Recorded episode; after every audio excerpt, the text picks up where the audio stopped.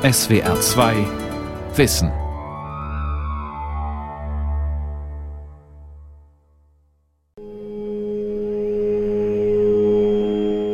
Das Weltall, weit, dunkel, geheimnisvoll. Ein Raumschiff. Ein langer Rumpf, wie eine aufgepumpte Tonne. Die Haut metallisch glänzend. Ringsherum sind große, kugelrunde Kapseln angeschlossen mit unzähligen kleinen Bullaugen für den Blick nach außen. Hinten ein gewaltiger Antrieb. Vorne ragen wie Fühler, Antennen, Sonnensegel, Greifarme und Messgeräte heraus. Im Innern des Raumschiffs befinden sich Werkstatt, OP-Raum, Plantagen und Platz für 200 Menschen, sorgfältig ausgesuchte Erdbewohner. Sie sind auf dem Weg zu einer zweiten Erde, einer neuen Heimat und sie riskieren alles. Sie leben 50 Jahre lang auf engstem Raum, ohne Blick in den Himmel, ohne Wind, ohne Spaziergänge durch die frische Morgenluft, ohne Möglichkeit umzukehren oder auszusteigen. Aufbruch zur zweiten Erde. Wann wird interstellares Reisen möglich? Eine Sendung von Eneas Ruch.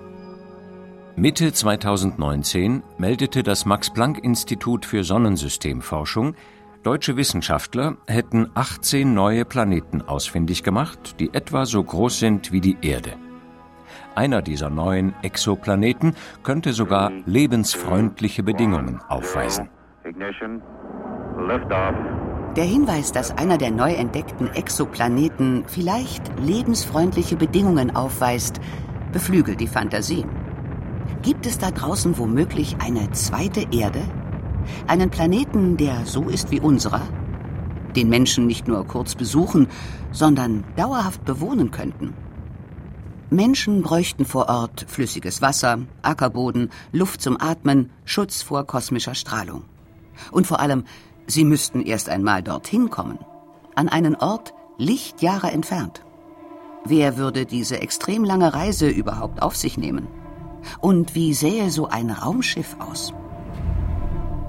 Nicht nur Science-Fiction-Autoren entwerfen Szenarien in Büchern wie Aurora, Das sechste Erwachen, Das Buch der langen Sonne oder Der ewige Krieg. Auch Wissenschaftler arbeiten an der Idee einer interstellaren Reise jedoch nur an kleinen Teilen. Denn so eine Reise zu einem Planeten in einem anderen Sternsystem ist im Moment völlig unrealistisch. Generell sind lange Reisen im Weltraum eine Sache, die wir erst noch lernen müssen, als Ingenieure, natürlich auch als Menschheit insgesamt. Aus meiner Sicht ist das vor allem die Raumfahrtantriebe, die da eine wichtige Rolle spielen.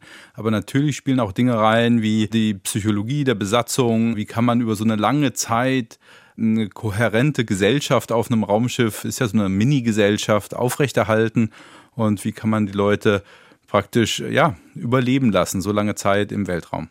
Welche Gefahren im Weltall drohen und wie ein Raumschiff davor geschützt werden kann, analysiert Professor Markus Landgraf. Er plant für die Europäische Raumfahrtagentur ESA Weltraummissionen und lehrt an der TU Darmstadt. Im April 2019 haben ESA und Universität beschlossen, ein gemeinsames Forschungslabor einzurichten zum digitalen Entwurf von Raumfahrtsystemen. Bei einer interstellaren Reise zu einer zweiten Erde, Lichtjahre entfernt, denkt Markus Landgraf sofort an die Strahlung, vor der die Reisenden geschützt werden müssten. Der Weltraum ist radioaktiv. Das Problem ist natürlich, dass sich da viel ansammelt und auf weiten Reisen, je nachdem, wo man lang fliegt, äh, wenn man zum Beispiel nah an die Sonne kommt oder im interstellaren Raum unterwegs ist, in der Nähe von sehr heißen Sternen, da gibt es auch sehr harte, sehr energiereiche Strahlung, die den menschlichen Körper durchaus schädigen kann. Schutz vor Strahlenbelastung könnten Energieschilde bieten, die das Raumschiff mit einer Plasmablase umgeben und die Besatzung mit Hilfe ihres Magnetfeldes abschirmen. Die Reisenden im Raumschiff müssten aber nicht nur vor Radioaktivität geschützt werden, auch ein Staubkorn kann im Weltall zur tödlichen Gefahr werden. Und wenn wir jetzt eben nicht mehr mit 10, 20 Kilometer pro Stunde unterwegs sind, sondern vielleicht mit 100 oder 1000 Kilometer pro Sekunde, wo wir schon in Prozentbereiche der Lichtgeschwindigkeit kommen würden. So ein staubkorngroßes Objekt hätte durchaus die Einschlagenergie von einer großen Kanonenkugel. Eine Möglichkeit wäre tatsächlich zu versuchen, mit Hilfe von magnetischen oder elektrischen Feldern Teilchen zu ionisieren und diese Teilchen dann abzulenken. Und das andere ist, dass man eine geschickte Panzerung des Raumschiffs auf der Vorderseite mit in die Konstruktion aufnimmt. Doch Einschläge können auch von allen anderen Seiten auf das Raumschiff einprasseln, sagt Markus Landgraf. Die Meteoritenschutz haben wir schon ganz viel gelernt auf der Internationalen Raumstation ISS da gibt es ja auch die Notwendigkeit, äh, sich vor allem vor Weltraumtrümmern zu schützen. Das ist ganz interessant. Im Erdorbit, in dem sich ja die ISS aufhält, gibt es mehr Trümmer, Raumfahrtrückstände nennen wir das im Fachjargon, als es Mikrometeoriten gibt. Aber davor müssen wir uns eben auch schützen und die kommen da tatsächlich mit 13 Kilometer pro Sekunde an und, und bedrohen praktisch die ISS. Der Schutzmechanismus ist relativ einfach, besteht eigentlich nur aus zwei Aluplatten, die separiert sind durch ungefähr 10 bis 20 Zentimeter Vakuum, also nichts dazwischen. Und dadurch wird eigentlich der allerschnellste Mikrometeorit bis zu einer Größe von ein bis zwei Zentimetern zerkleinert in der ersten Schicht und in der zweiten dann aufgehalten. Videos von der Raumstation ISS zeigen die Astronautinnen und Astronauten, wie sie zwischen Experimenten, Sportgeräten und Schlafkajüten hin und her schweben, wie sie langsam durch die Luft gleiten und sanft auf und abwogen. In Science-Fiction-Filmen hingegen laufen Menschen an Bord meist ganz normal durch die Gänge, auf dem Boden. Dort scheint das Problem der Schwerelosigkeit gelöst. Doch in der Realität sieht das anders aus.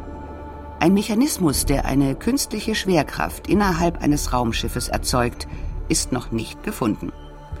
Möglicherweise könnten eines Tages eine Zentrifuge oder die große Beschleunigung des Raumschiffs dabei helfen.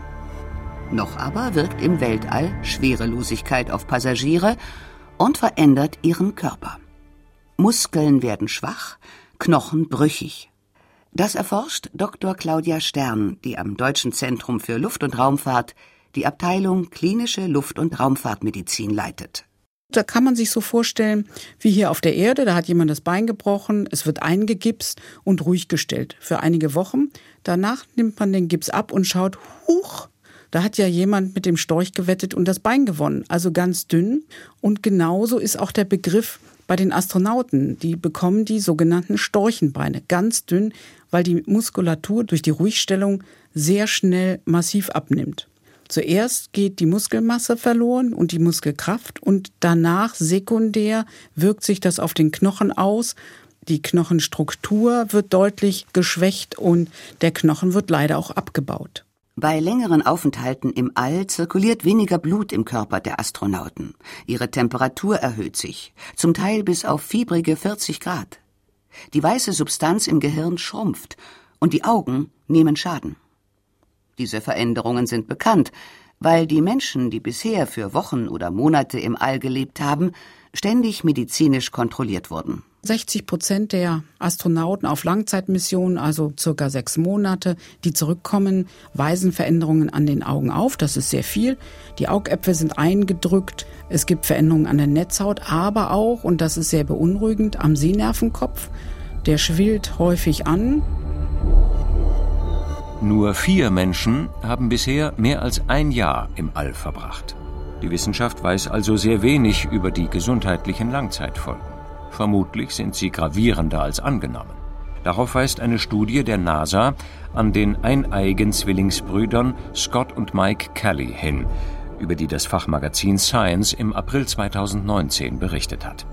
Mike war mit Unterbrechung 54 Tage im All, Scott aber durchgehend 340 Tage. Sein Erbgut wies enorme Schäden auf, infolge der hohen Strahlenbelastung. Augen, Muskeln, Immunsystem waren deutlich mehr geschwächt als bei seinem Bruder. Erst sechs Monate nach der Rückkehr zur Erde hatte Scott wieder die gleichen Werte wie Mike. Diese Zwillingsstudie lieferte wichtige Daten, denn die NASA plant, Menschen zum Mars zu schicken.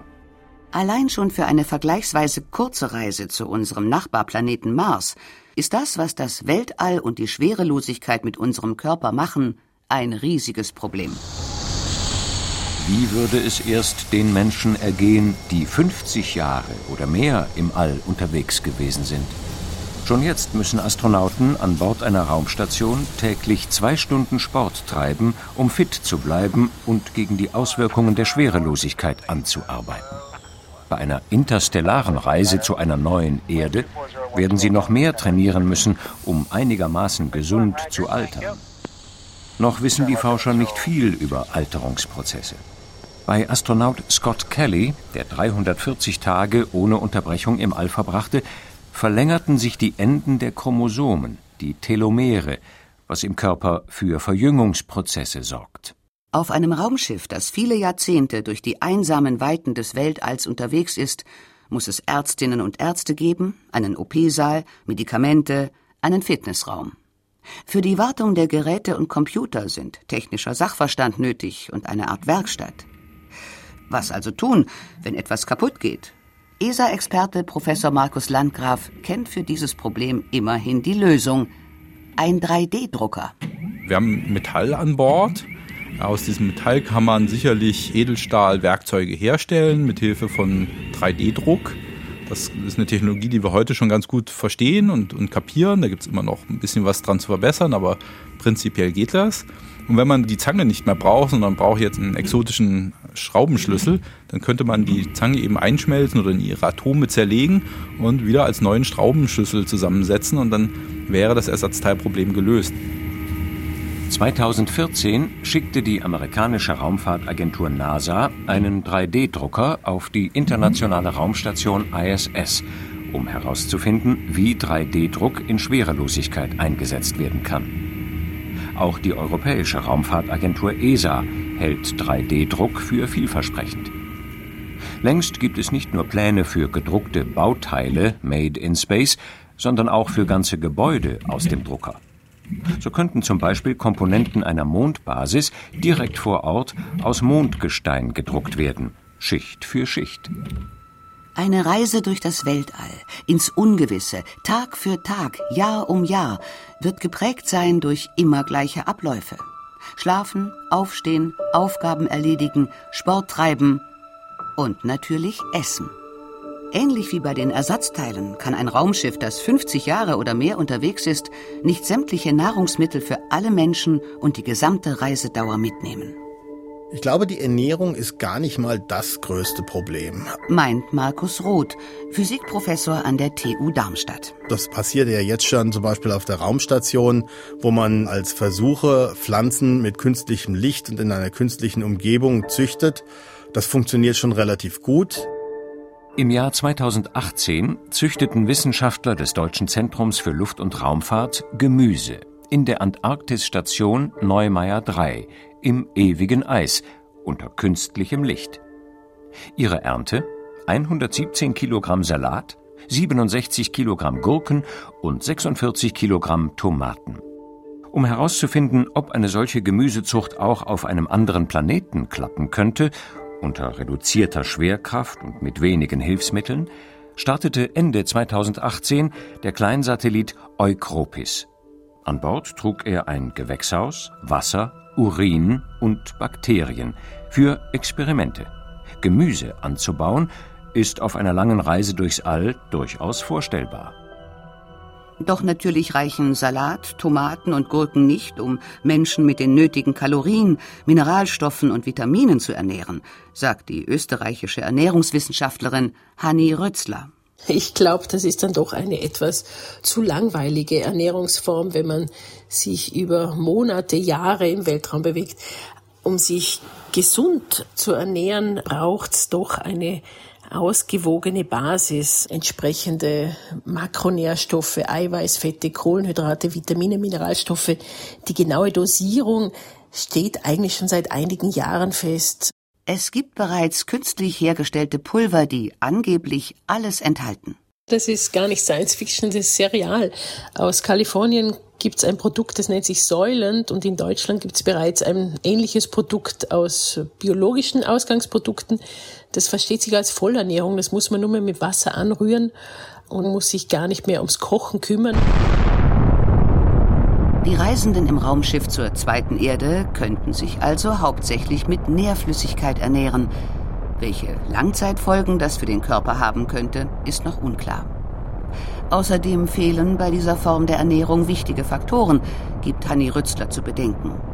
Wer sich täglich eine Nährflüssigkeit anrührt, muss nicht kochen, versammelt sich nicht gemeinsam um einen dampfenden Topf an einem Tisch. Es fehlen Gemeinsamkeit, Teilen, Abwechslung und Genuss. Also ernährungsphysiologisch machbar, aber soziologisch, psychologisch natürlich keine Freude, weil Essen einfach so ein großes soziales Potenzial hat. Man spürt sich selber und das Leben und ich glaube, diese Art von Erdung ist gerade im Weltraum äh, bei so langen Reisen ganz zentral. Also ich glaube nicht, dass wir uns in Zukunft von Pillen und Pasten und Säften ausschließlich ernähren. Es wird auch längst an Alternativen geforscht, berichtet der Physiker Markus Roth. Zum Beispiel an künstlichem Fleisch. Es gibt inzwischen sogar Firmen in den USA, die Muskelzellen in Brutschränken trainieren und züchten, so dass sie hinterher künstliches Fleisch erzeugen können, für das gar kein Tier gestorben ist. Das heißt, ich muss nicht unbedingt Kühe mitnehmen, wenn ich irgendwann Fleisch essen will. Mit Zellen und der Reproduktion von Zellen funktioniert das auch. Ein Raumschiff, das zu einer interstellaren Reise aufbrechen soll, müsste also ein entsprechendes Labor enthalten und Chemiker an Bord haben, die die künstlichen Muskelzellen züchten und in eine appetitliche Form bringen könnten. Die Universität Maastricht hat das erste Mal es tatsächlich gemacht, künstlich gezüchtetes Muskelzellgewebe dann anschließend in einem 3D-Druckverfahren in einen tatsächlichen Hamburger zu verwandeln, der dann also auch gegessen werden konnte. Diesen weltweit ersten Hamburger aus Laborfleisch hat Ernährungswissenschaftlerin Hanni Rützler probieren dürfen. Das war vor allem mal sehr aufregend. Ich wusste, dass das ein Patty ist, das aus fettfreien Muskelzellen besteht. Dadurch, dass es nicht mit Blut ernährt hat, keine Nerven hat, wurde es eingefärbt mit rote Rübensaft, ohne Salz, ohne Pfeffer. Ich hatte ein bisschen Respekt vor der Konsistenz und habe den Koch gebeten, es mehr durchzubraten, also lieber nicht rare, lieber well done. Und dieser eine Biss, muss ich sagen, war eigentlich überraschend nah am Original. Der Hamburger der Universität Maastricht hat im Jahr 2013 mehr als 250.000 Euro gekostet.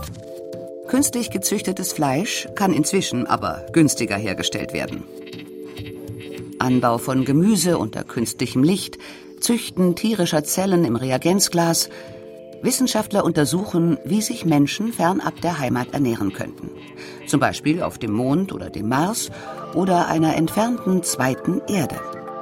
Doch auch wenn die Ernährung gesichert ist und die Menschen vor bedrohlichen Strahlen geschützt wären, eine lange Reise durchs All bliebe eine Belastung, warnt Dietrich Manzei, Professor für Arbeitspsychologie an der TU Berlin.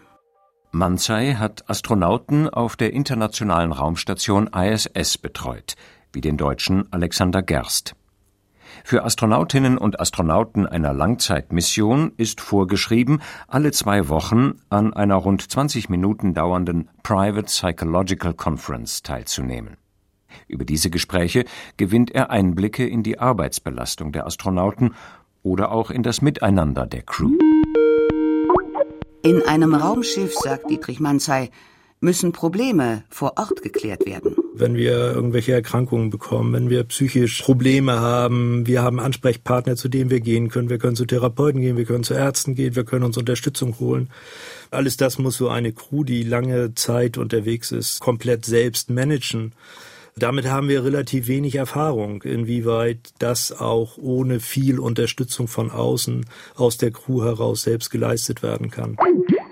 In einer solchen Situation ist es enorm wichtig, dass die Menschen gut zueinander passen. Problematische Konstellationen waren bei Simulationsstudien etwa der ESA in den 90er Jahren Crews, in denen mehrere sehr dominante Persönlichkeiten als Crewmitglieder dabei waren In der Regel hat es zwischen diesen Personen Spannungen gegeben oder auch Konflikte gegeben, die für die gesamte Crew nicht sehr zuträglich waren. Konflikte zwischen Besatzungsmitgliedern kann sich auch ESA-Experte Markus Landgraf vorstellen. Da gibt's alles vom im Prinzip, dass die dann ihre Arbeit verweigern, die Besatzungsmitglieder, und sagen, ich mache einfach nicht mehr mit und setzen sich in ihre Kabine und arbeiten nicht mehr mit. Das ist die milde Variante, bis zum Extrem, dass die sich alle den Hals umdrehen gegenseitig. Andere kritische Situationen sind immer die, in denen so etwas wie, wie Langeweile aufkommt, sehr starke Routine aufkommt, wo die Crewmitglieder nicht mehr das Gefühl haben, dass es wirklich einen Sinn hat, was sie da machen. Also aus meiner Arbeit mit den Astronauten auf der Internationalen Raumstation weiß ich, dass diese Arbeitsauslastung, also angemessen beansprucht zu sein, eines der ganz wesentlichen Themen darstellt, die die Astronauten umtreibt, deutlich mehr eigentlich als das soziale Miteinander. Ich habe selten Crewmitglieder gehabt, die jetzt irgendwelche Probleme mit ihren anderen Crewmitgliedern hatten, sondern es ist eher die Auseinandersetzung, was mache ich hier, wie werde ich beansprucht, wie gelingt es mir hier leistungsfähig zu bleiben, wie gut bin ich, äh, alles das sind Dinge, die Astronauten da dann entsprechend bewegen. Auch das Leben in der Enge, ohne Abwechslung und vor allem ohne das Erleben von Natur ist ein Problem.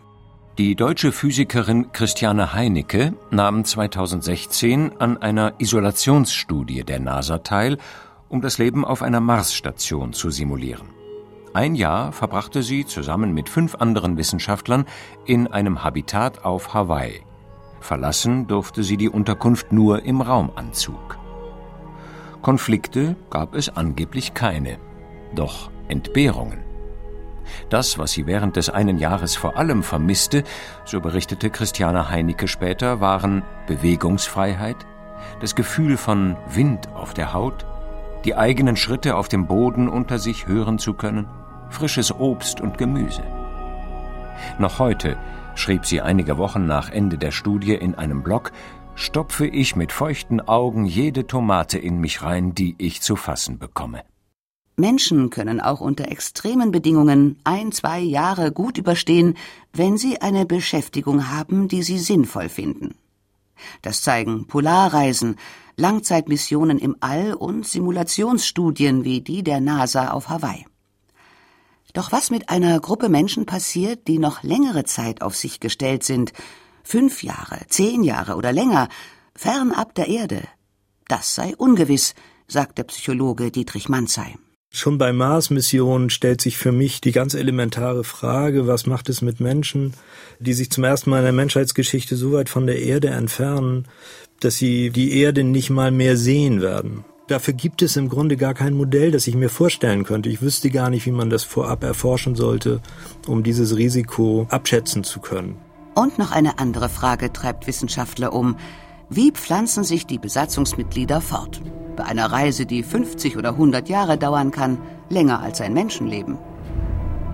Da könnte man sich natürlich vorstellen, dass man ein Raumschiff in Bewegung setzt mit einer rudimentären Besatzung und der Großteil an genetischem Material, ich möchte es mal sehr vorsichtig so formulieren, wäre in flüssigem Stickstoff gelagert in Form von befruchteten Eizellen, so wie das heute ja bei der In-vitro-Fertilisation gemacht wird, wo wir ja wissen, dass wir viele Jahre später noch erfolgreich aus diesen befruchteten Eizellen Babys haben können. Käme das Raumschiff so spät am fernen Ziel an, dass alle Besatzungsmitglieder bereits gestorben sind, würden die Eizellen nach einem bestimmten Programm aufgetaut und von Maschinen ausgetragen. Ob uns das gefällt und ob das dann eine tolle Idee ist, wenn man dann eine Rudel Kinder hat, die von Robotern großgezogen werden, das ist also eine reine Spekulation. Aber das ist etwas, um mal rein in der Wissenschaft zu bleiben und nur sozusagen zu überlegen, was ist technisch machbar. Das wäre das, was heute am ehesten wahrscheinlich technisch machbar wäre.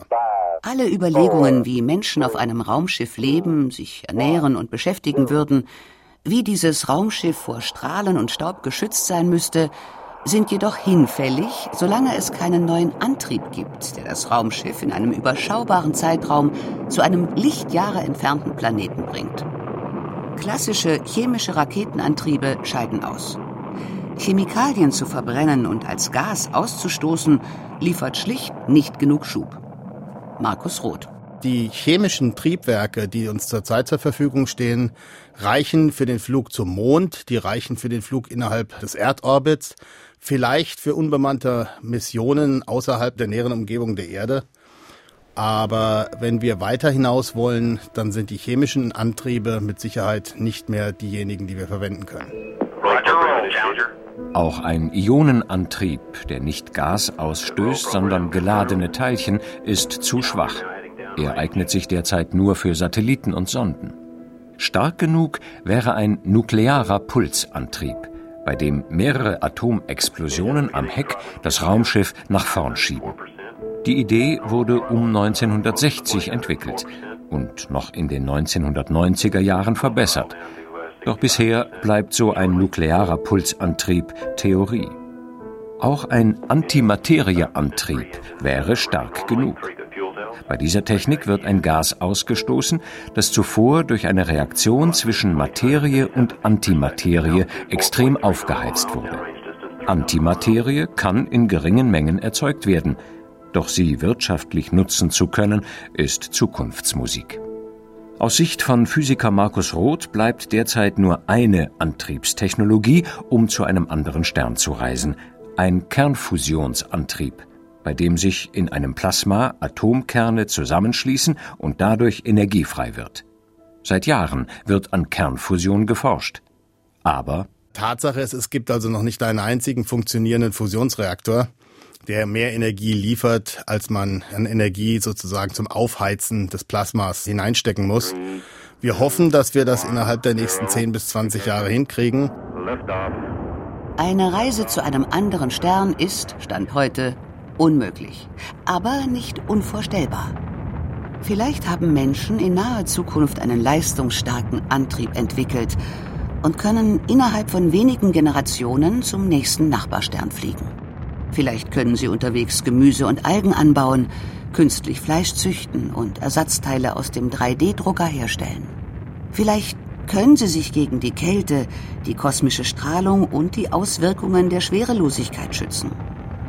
Vielleicht schaffen Menschen die lange, schwierige, belastende Reise mit wenigen Mitreisenden auf engem Raum, mit einer strengen Geburtenkontrolle per Algorithmus, ohne Aussicht auf Rückkehr, allein und auf sich gestellt. Doch das alles ist Spekulation. Die Reise zu einem fremden Stern ist ein Gedankenspiel aus Neugier. Noch. Wir müssen unsere Erde, unseren einzigartigen Planeten schützen und dafür sorgen, dass wir keine Katastrophe herbeiführen, die uns zwingt, sie zu verlassen.